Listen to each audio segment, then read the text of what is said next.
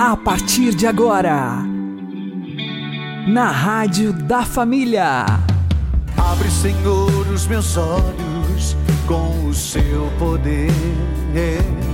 Caminhando com Jesus. Acredite, se Deus é por nós, quem será contra nós?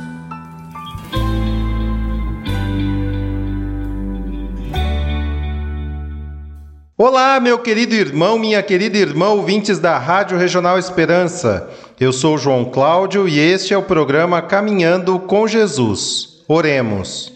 Inspirai, ó Senhor, as nossas ações e ajudai-nos a realizá-las para que em vós comece e para vós termine tudo aquilo que fizermos. Por Cristo Senhor nosso. Amém. Santíssima Virgem Maria, Mãe de Deus, rogai por nós. Castíssimo São José, patrono da Igreja, rogai por nós. O autoconhecimento é essencial para o crescimento na vida espiritual. O professor Felipe Aquino explica. Você se conhece?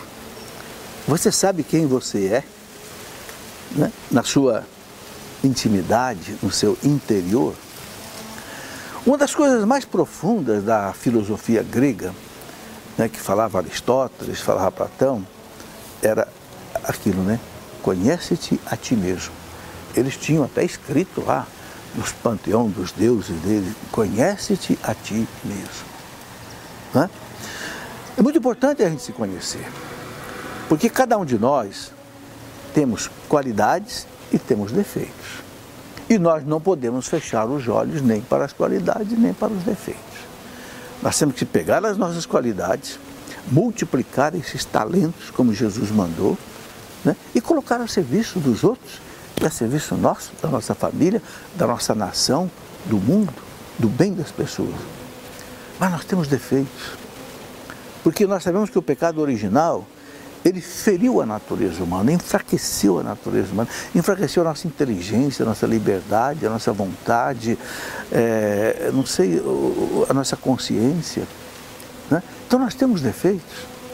Né? A igreja fala dos pecados, os pecados capitais, né? por exemplo, a soberba, que tem uma porção de filhos, né? soberba, orgulho, vaidade, arrogância, prepotência, autossuficiência. Né? Nós temos aí o apego, o egoísmo, as coisas do mundo e, e leva a gente à ganância, né, à avareza de querer ficar rico de qualquer jeito, tapeando os outros, é, enganando os outros. Temos as fraquezas das paixões desordenadas dentro de nós. Um é beber demais, outro é comer demais, outro é a prática sexual fora do casamento. Enfim, nós todos temos defeitos e temos qualidades. Agora, o que é importante? Nós olharmos para dentro de nós mesmos. Isso tem nome: reflexão, meditação. Se a gente não meditar, se a gente não tiver coragem de olhar para dentro de nós mesmos, nós não crescemos. Temos que olhar para dentro de nós. Precisa ter coragem. Será que eu tenho coragem de olhar os meus defeitos? Dizer, eu sou assim, eu tenho esse defeito, eu preciso mudar. Quando a igreja nos coloca, por exemplo, para a confissão com o sacerdote, e eu ali confesso os meus pecados, eu estou me conhecendo, eu estou reconhecendo quem eu sou. Não para me machucar, não para me ferir, não, não, não, não, não. Para me reconstruir, para eu me superar, eu me vencer. Santa Catarina de Sena, doutora da igreja, que era muito simples. Santa Catarina dizia assim: nós precisamos entrar na cela do autoconhecimento para se tornar humilde. A humildade, meus irmãos, é a maior virtude que tem, porque é o oposto da soberba, do orgulho, da vaidade, da arrogância, da prepotência, da autossuficiência. É a humildade. Mas você só se torna humilde quando você se conhece, quando você conhece a sua miséria.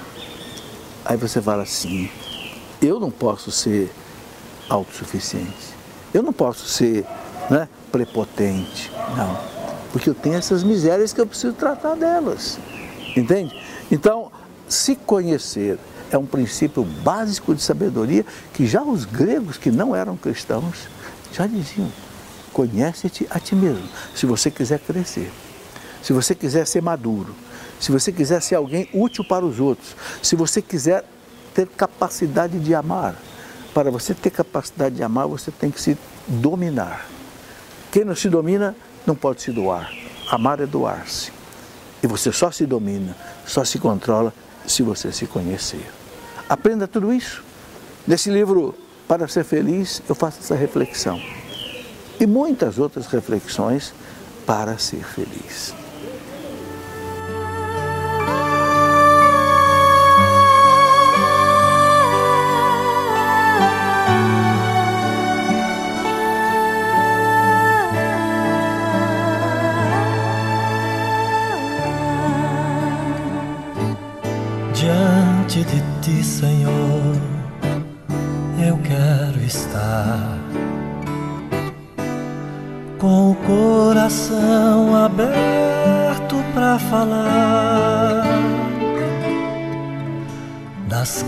Quedas que eu já tive e tu bem sabes dos tropeços que eu já dei nesta viagem. Diante de ti, Senhor, eu quero estar.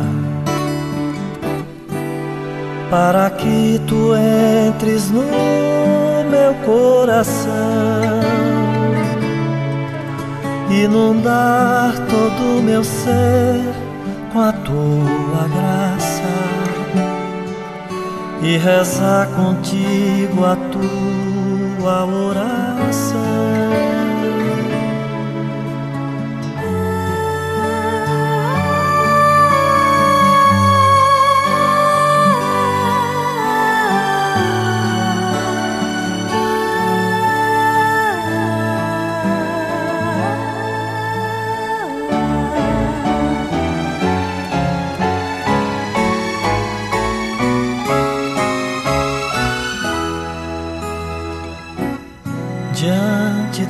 Senhor, agradecer,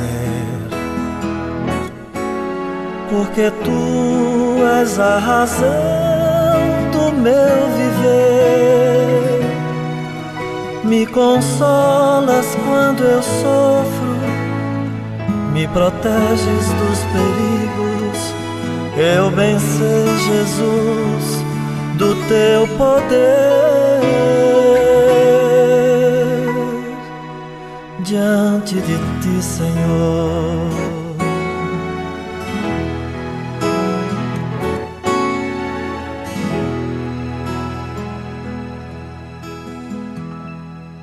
Caminhando com Jesus e o Evangelho do Dia. O Senhor esteja conosco, Ele está no meio de nós. Anúncio do Evangelho de Jesus Cristo segundo Marcos. Glória a vós, Senhor. Naquele tempo, os mestres da lei, que tinham vindo de Jerusalém, diziam que ele estava possuído por Beuzebu, e que pelo príncipe dos demônios ele expulsava os demônios. Então Jesus os chamou e falou-lhes em parábolas. Como é que Satanás pode expulsar a Satanás? Se um reino se divide contra si mesmo, ele não poderá manter-se. Se uma família se divide contra si mesma, ela não poderá manter-se. Assim, se Satanás se levanta contra si mesmo e se divide, não poderá sobreviver, mas será destruído. Ninguém pode entrar na casa de um homem forte para roubar seus bens sem antes o amarrar. Só depois poderá saquear sua casa.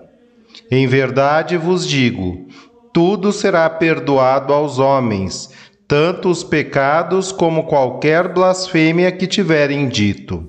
Mas quem blasfemar contra o Espírito Santo nunca será perdoado, mas será culpado de um pecado eterno. Jesus falou isso porque diziam: Ele está possuído por um espírito mau.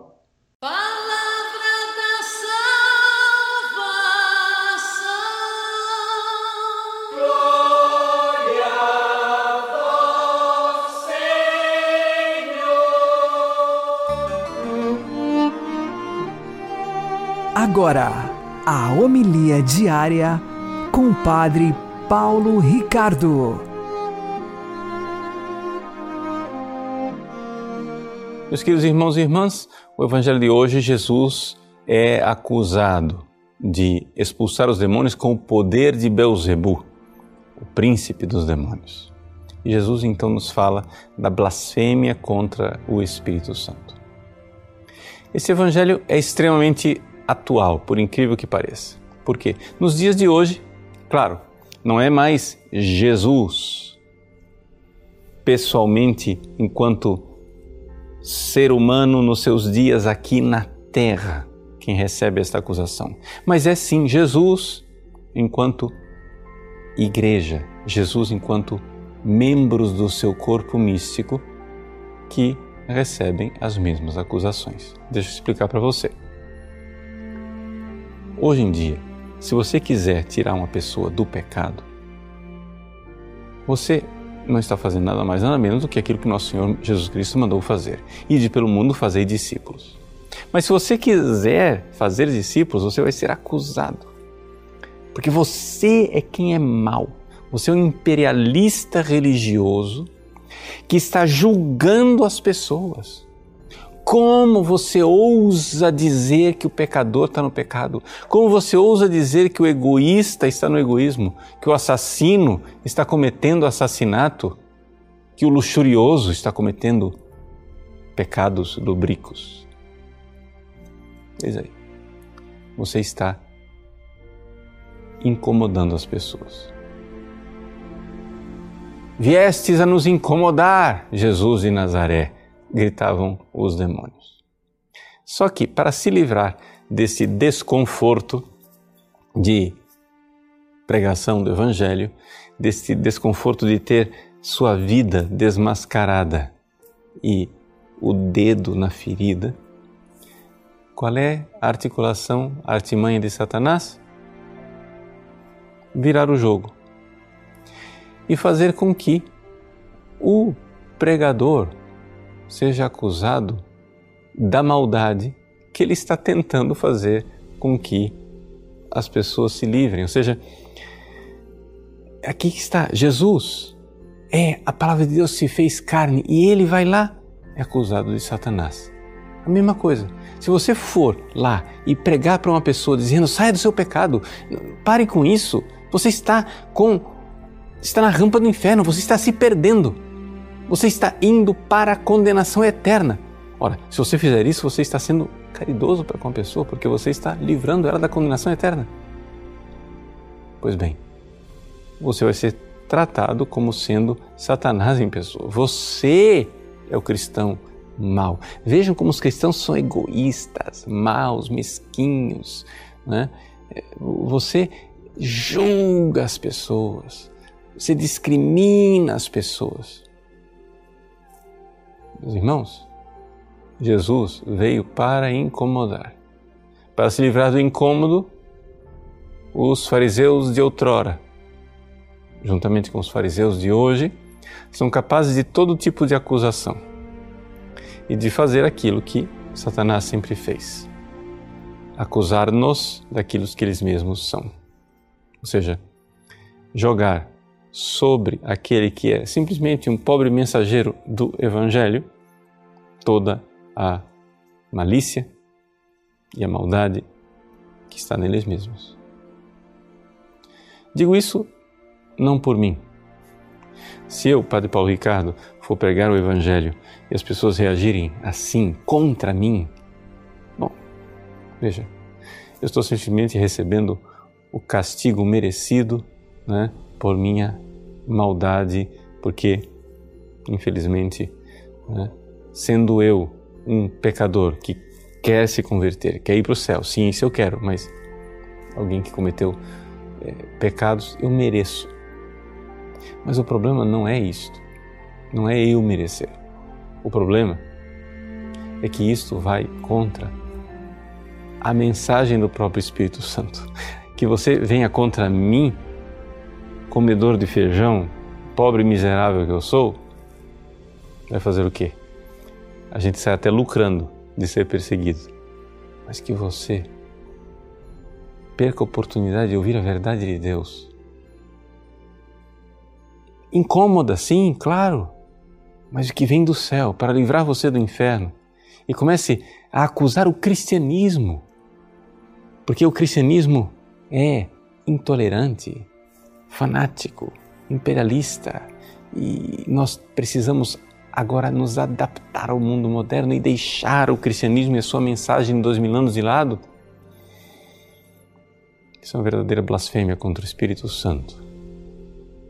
Porque você não está simplesmente condenando o carteiro, você está odiando o conteúdo da carta. Você está indo contra a própria palavra de Deus que o Espírito Santo inspira nos corações e está fechando as portas da sua própria salvação. Mas Deus abençoe e lhe dê a conversão. Em nome do Pai, e do Filho, e do Espírito Santo. Amém.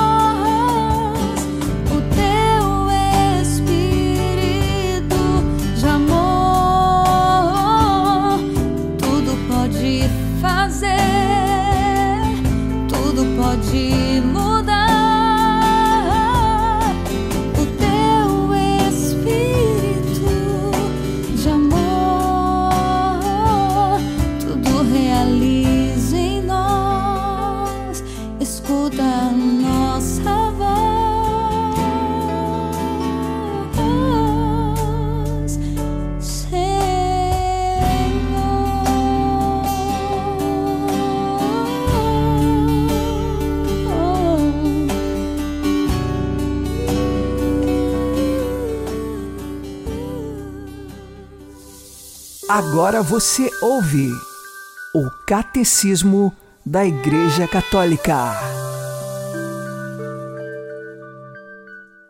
Maria Madalena e as santas mulheres que vinham para acabar de embalsamar o corpo de Jesus, sepultado à pressa por causa do início do sábado, no fim da tarde da Sexta-feira Santa, foram as primeiras pessoas a encontrar-se com o ressuscitado.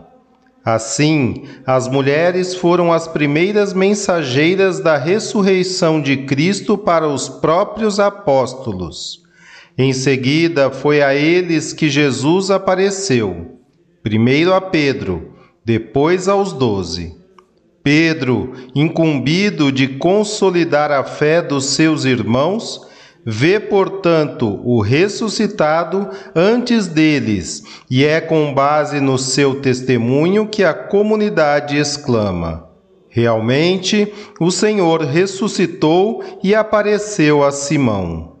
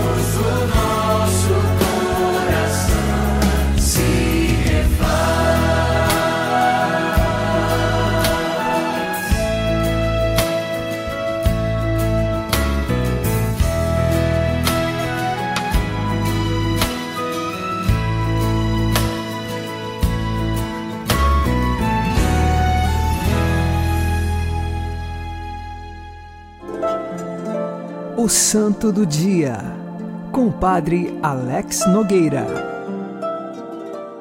No dia 24 de janeiro, a Igreja celebra São Francisco de Sales, que foi bispo e doutor da Igreja.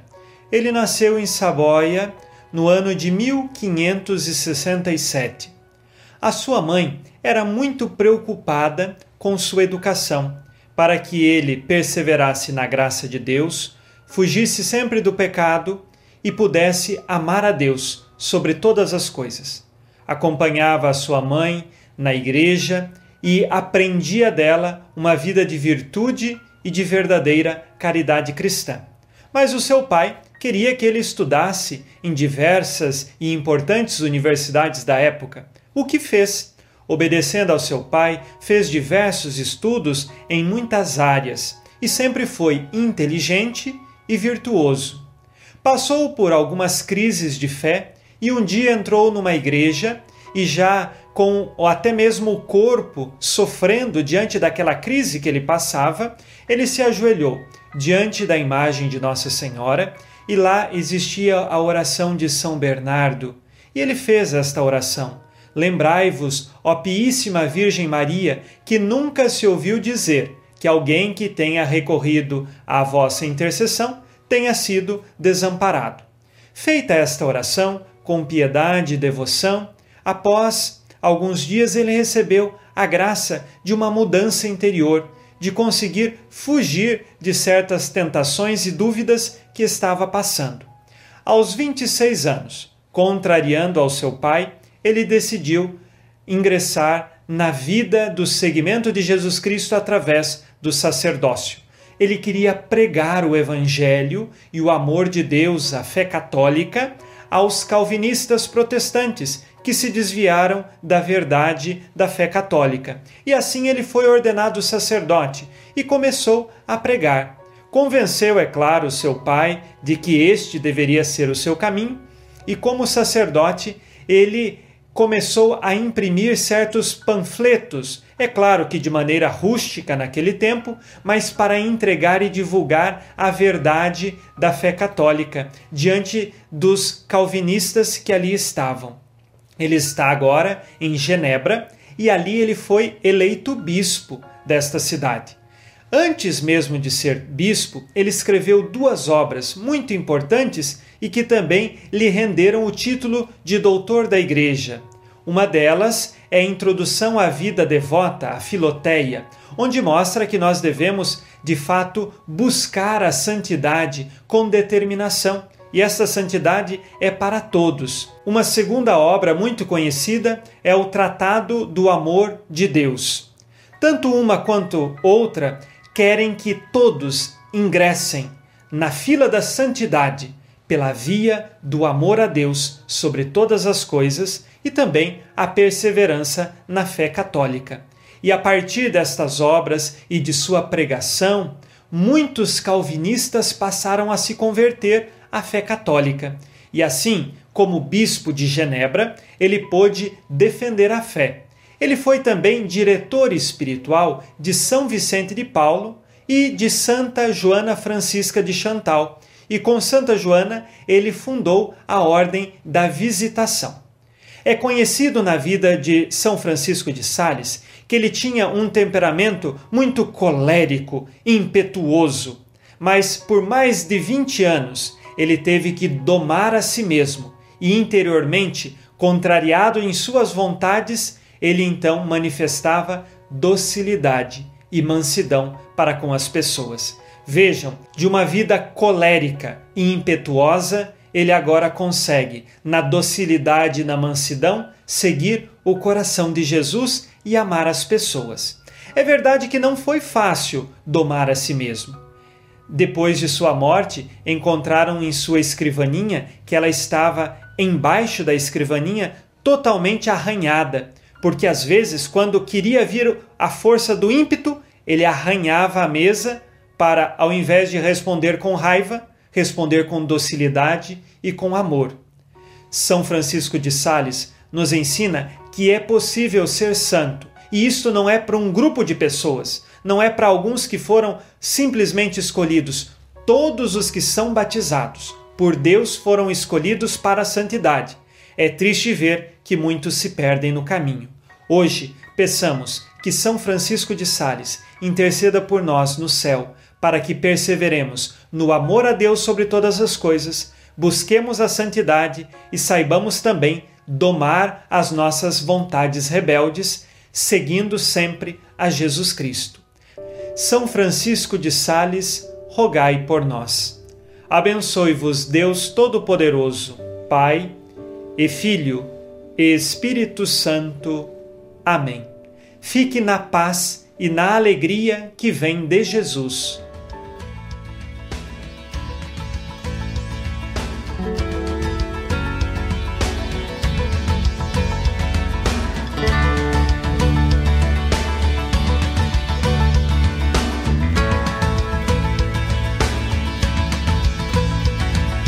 Medida do amor é amar sem medida. A medida do amor é amar sem medida, sem medida.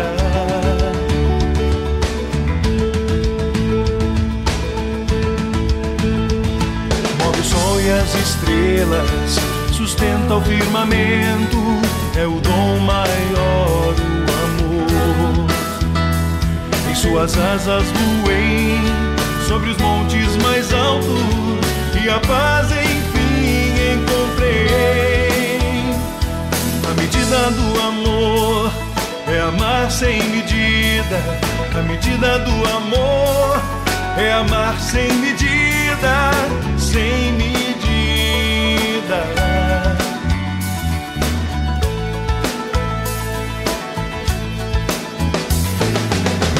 A minha vida, a tudo deu sentido. É Ele quem eleva minha alma, lança fora o temor, nos dá plena liberdade. Ele é a voz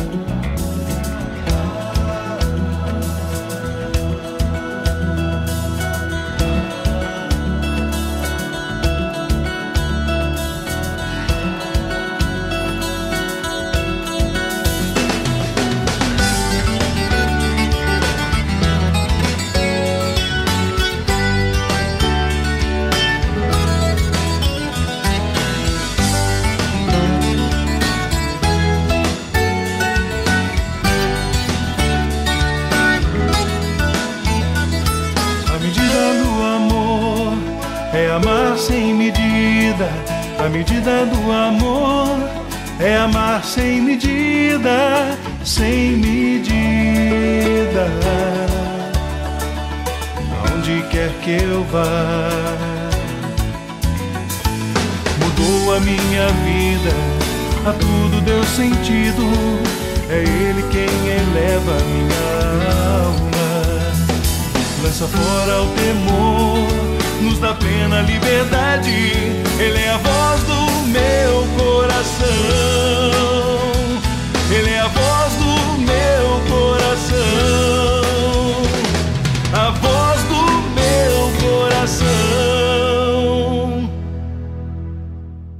Você está ouvindo na Rádio da Família.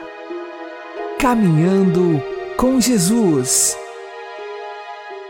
São Francisco de Sales nos ensina: o pedido mais importante que devemos fazer a Deus é a união da nossa vontade com a dele. Rezemos juntos sua oração. Senhor Jesus, em oração uma vez vos pedi e pedirei sempre, que faça eu a vossa amorosa vontade, todos os dias da minha miserável e frágil vida. Nas vossas mãos, bom Deus, entrego o meu espírito, o meu coração, a minha memória, o meu entendimento e toda a minha vontade. Concedei, porém, que contudo vos sirva vos ame, vos agrade e sempre vos louve. Amém. São Francisco de Sales, rogai por nós.